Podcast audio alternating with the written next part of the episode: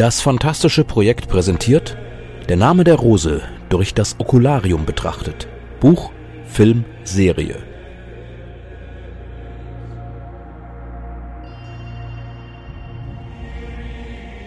Siebter Tag, worin es zum großen Finale der Geschichte kommt, das allerdings in seinen Adaptionen krass vom Vorbild abweicht.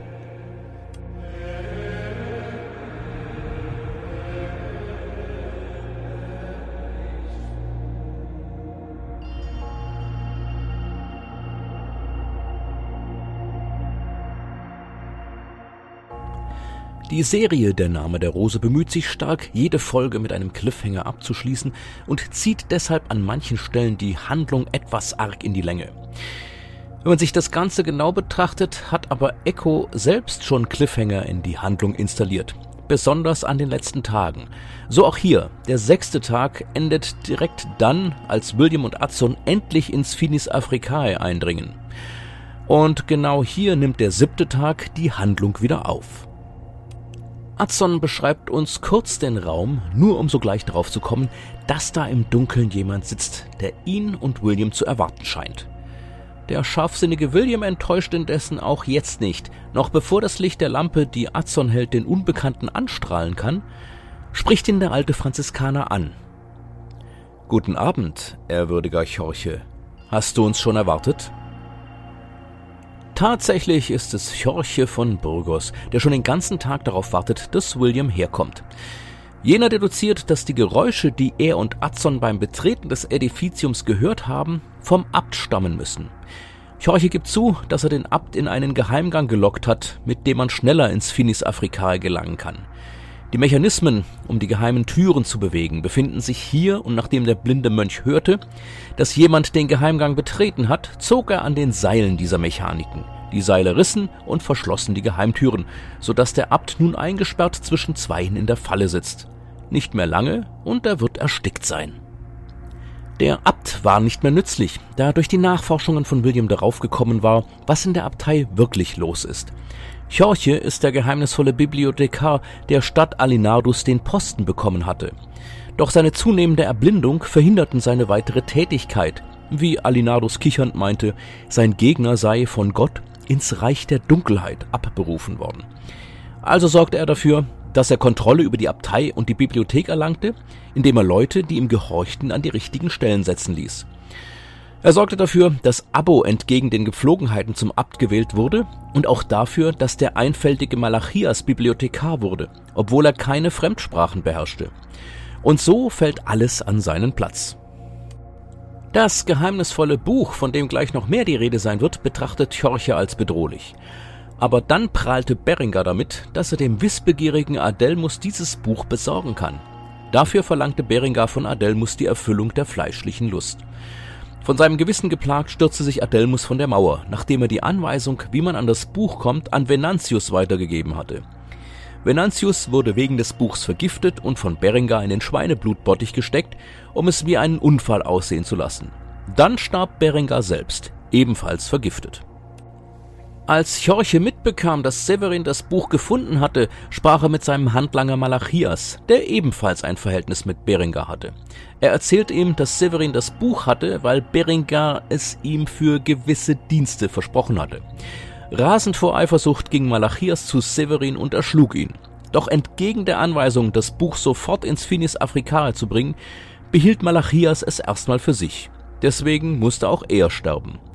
Nachdem William Chorche auch noch beschreibt, um welches Buch es sich handelt und dass es aus einem speziellen Leinenpapier hergestellt sei, das aus Spanien stammt. Genauer gesagt aus der Nähe von Chorches Herkunftsort Burgos, was ein weiterer Hinweis auf den Blinden als Urheber der ganzen Geschichten war, ist Chorche so beeindruckt, dass er William das Buch zum Lesen überlässt. Es handelt sich um das vermutlich letzte Exemplar des zweiten Buches der Poetik des Aristoteles, von dem Chorche behauptet hatte, es sei nie geschrieben worden. William beginnt zu lesen. Im ersten Buch haben wir die Tragödie behandelt und dargelegt, wie sie durch Erweckung von Mitleid und Furcht eine Reinigung von eben diesen Gefühlen bewirkt. Hier wollen wir nun, wie versprochen, die Komödie behandeln, nebst der Satire und dem Mimus und darlegen, wie sie durch Erweckung von Vergnügen am Lächerlichen zu einer Reinigung von eben dieser Leidenschaft führt.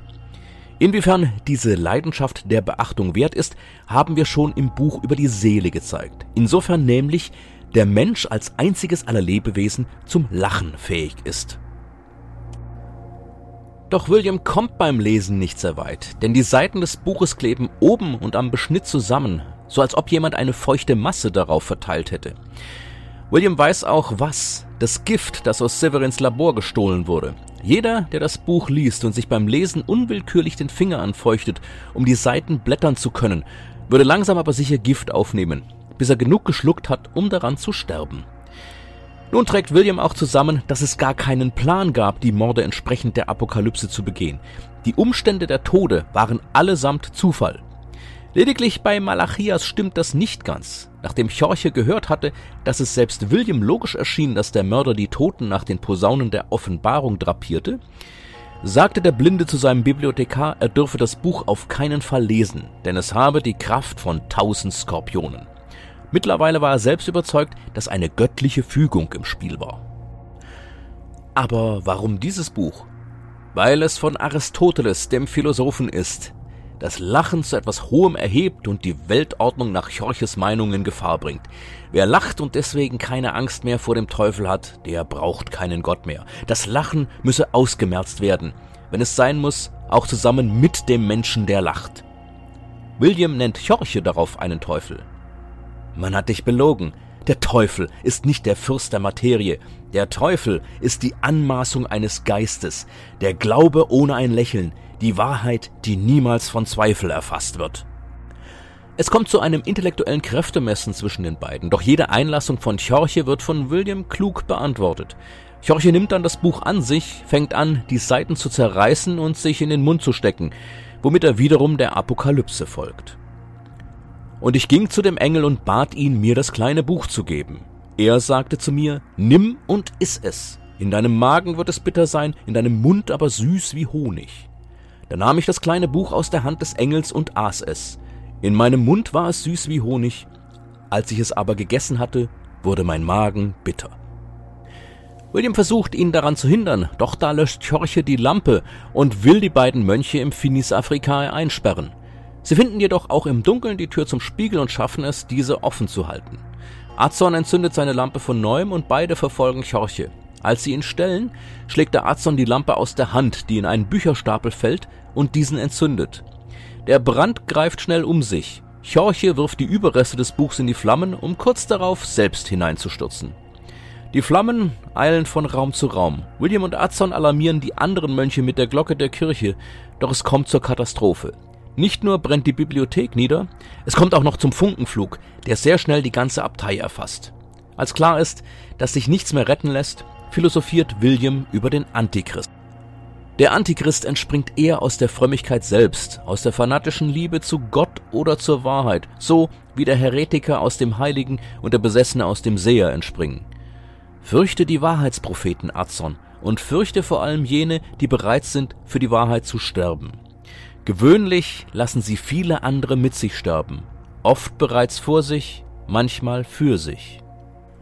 Dann versucht Azon seinen Meister aufzumuntern, denn immerhin ist der Chorche ja auf die Schliche gekommen, während ein Gebäude der Abtei nach dem anderen in sich zusammenstürzt.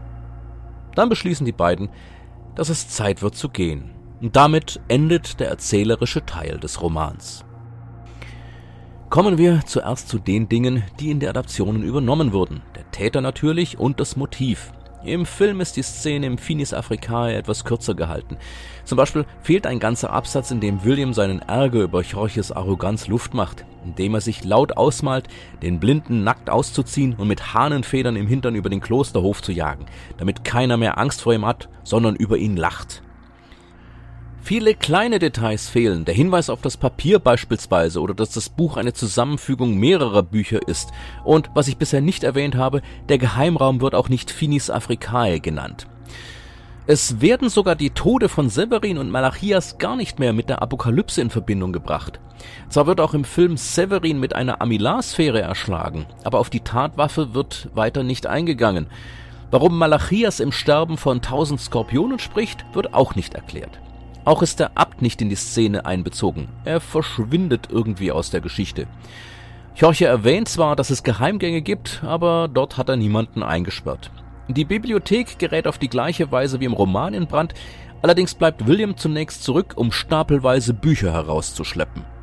In der Serie hat man sehr viel aus dem Roman übernommen. Auch Williams schon erwähnte Rede, wie er Jorge gerne lächerlich machen würde. Jorge hat auch hier die Mechanik der Geheimtüren für den Gang versperrt, durch den der Abt ins Finis Africae kommen wollte. Wir sehen in einer Szene, wie die Lampe des Abtes langsam ausgeht, vermutlich aus Sauerstoffmangel. Wieder gerät die Bibliothek aus dem gleichen Grund wie im Roman in Brand. Und damit zu den Ergänzungen in beiden Adaptionen. Dem Countdown. Im Film befiehlt Bernard Gui, die Scheiterhaufen zu errichten und während Adson und William in der Bibliothek zugange sind, werden die Gefangenen herausgeführt, wobei sich gleichzeitig die Bevölkerung des Dorfes versammelt. Die Delinquenten werden an Fehler auf den Scheiterhaufen gefesselt und jeder gefragt, ob er oder sie dem Teufel abschwört und Jesus Christus als den Herrn und Heiland anerkennt. Worauf Remigius meint, der Teufel, dem ich abschwöre, das seid ihr, Bernardo Gui. Salvatore selbst ist durch die Folter so gebrochen, dass er ein Kinderlied vor sich her singt, während die Rose schon bewusstlos ist. Dann wird der Scheiterhaufen von Salvatore entzündet, der schreiend verbrennt. Als Remigius an der Reihe ist, platzen die Fenster des Edificium durch das Feuer, das die Bibliothek erfasst hat. Die Mönche rennen davon, um zu löschen, und die Dorfbevölkerung kommt bedrohlich nahe. Remigius fühlt sich schon sicher, doch Bernard Gui sorgt höchstpersönlich dafür, dass auch sein Scheiterhaufen brennt. Bevor er den von der Rose anzünden kann, dringen die Dorfbewohner auf ihn ein und er bringt sich in Sicherheit. Gleichzeitig kommt ein wütender Azon aus der Bibliothek, der sieht, wie Gui zu flüchten versucht. Er versucht ihn aufzuhalten, dabei redet er unaufhörlich auf Gui ein, dass William den wahren Mörder gefunden habe und Gui vor den Papst und auf den Scheiterhaufen kommen würde. Doch als er das Fallgitter der Hauptpforte schließen will, klemmt dieses gerade lang genug, dass der Wagen von Gui noch durchkommt. Dann fällt es herunter und Azon kann Gui nicht mehr folgen. Auf dem Weg wird der Inquisitor aber schon von den Dorfbewohnern erwartet, die Guis Wagen umstürzen, sodass die Karosse einen Abhang herunterstürzt. Dabei zerbricht der Rahmen. Gui fällt heraus und wird von einem seiner eigenen Foltergeräte aufgespießt und stirbt. Azon kehrt zum Edificium zurück, wo William gerade zur Tür herausgestolpert kommt. Erleichtert und hocherfreut fällt der Novize seinem Meister in die Arme. In der Serie lässt Gui die Scheiterhaufen heimlich vorbereiten, während er alle in der Kirche wähnt. Parallel zu den Ereignissen im Finis Africae werden die Gefangenen herausgeführt, doch da greift Anna ein. Sie hält Gui ein Schwert an die Kehle und gibt sich als Tochter von Fra Dolcino zu erkennen. Sie schafft es, die Rose freizupressen, ist jedoch abgelenkt, als bemerkt wird, dass die Bibliothek in Flammen steht. Eine Wache spießt Anna auf. Die verbliebenen Gefangenen werden ihre Fesseln entledigt, um beim Löschen helfen zu können.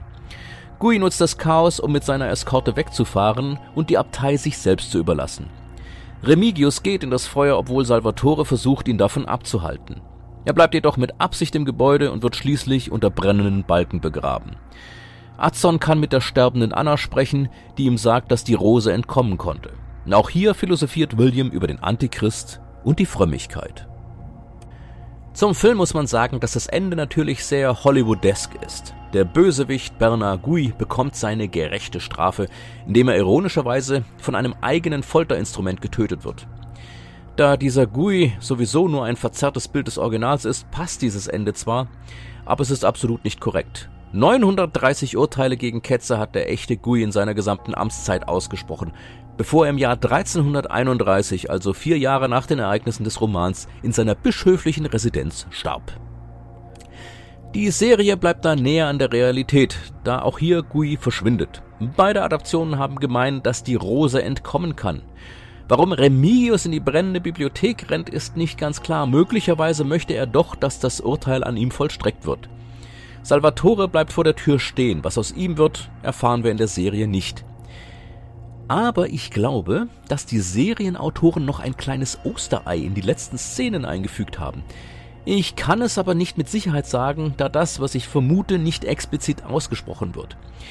Worum geht es? Alinardus kommt in der Serie ebenfalls herbeigeeilt, als die Bibliothek brennt. Zu diesem Zeitpunkt hat das Feuer allerdings schon auf die ganze Abtei übergegriffen und ein brennendes Pferd kommt angerannt und überrennt ihn. Da in der sechsten Posaune von Pferden, die Feuerspeien, die Rede ist, Und außerdem William es für möglich hielt, dass der nächste Tote bei oder in den Pferdeställen gefunden wird, habe ich den Verdacht, dass dieses Ende für Alinardus, von dem ja der Hinweis auf die Apokalypse von Anfang an kam, von den Autoren mit Absicht gewählt wurde. Aber das ist eben nur meine Vermutung.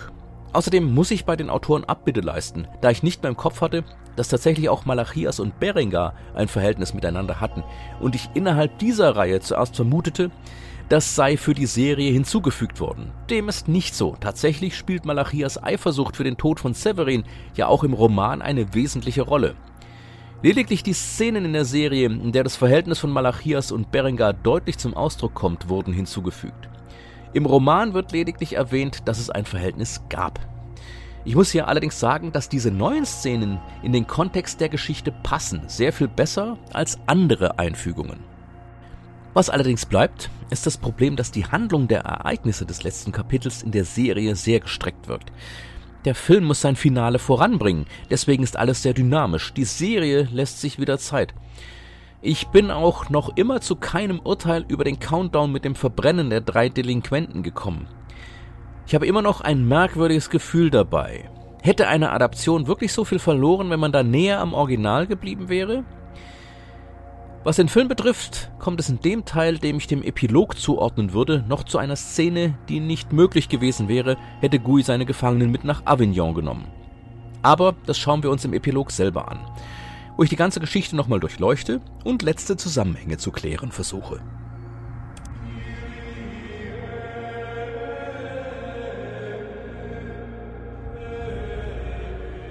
Das war siebter Tag, worin es zum großen Finale der Geschichte kommt, das allerdings in seinen Adaptionen krass vom Vorbild abweicht. Aus der Reihe Der Name der Rose durch das Okularium betrachtet. Buch, Film, Serie. Text und Produktion von Thorsten Reimnitz. Musik Aquila Sun, Gregorianische Gesänge, Scola Gregoriana Hispania unter der Leitung von Francisco Javier Lara.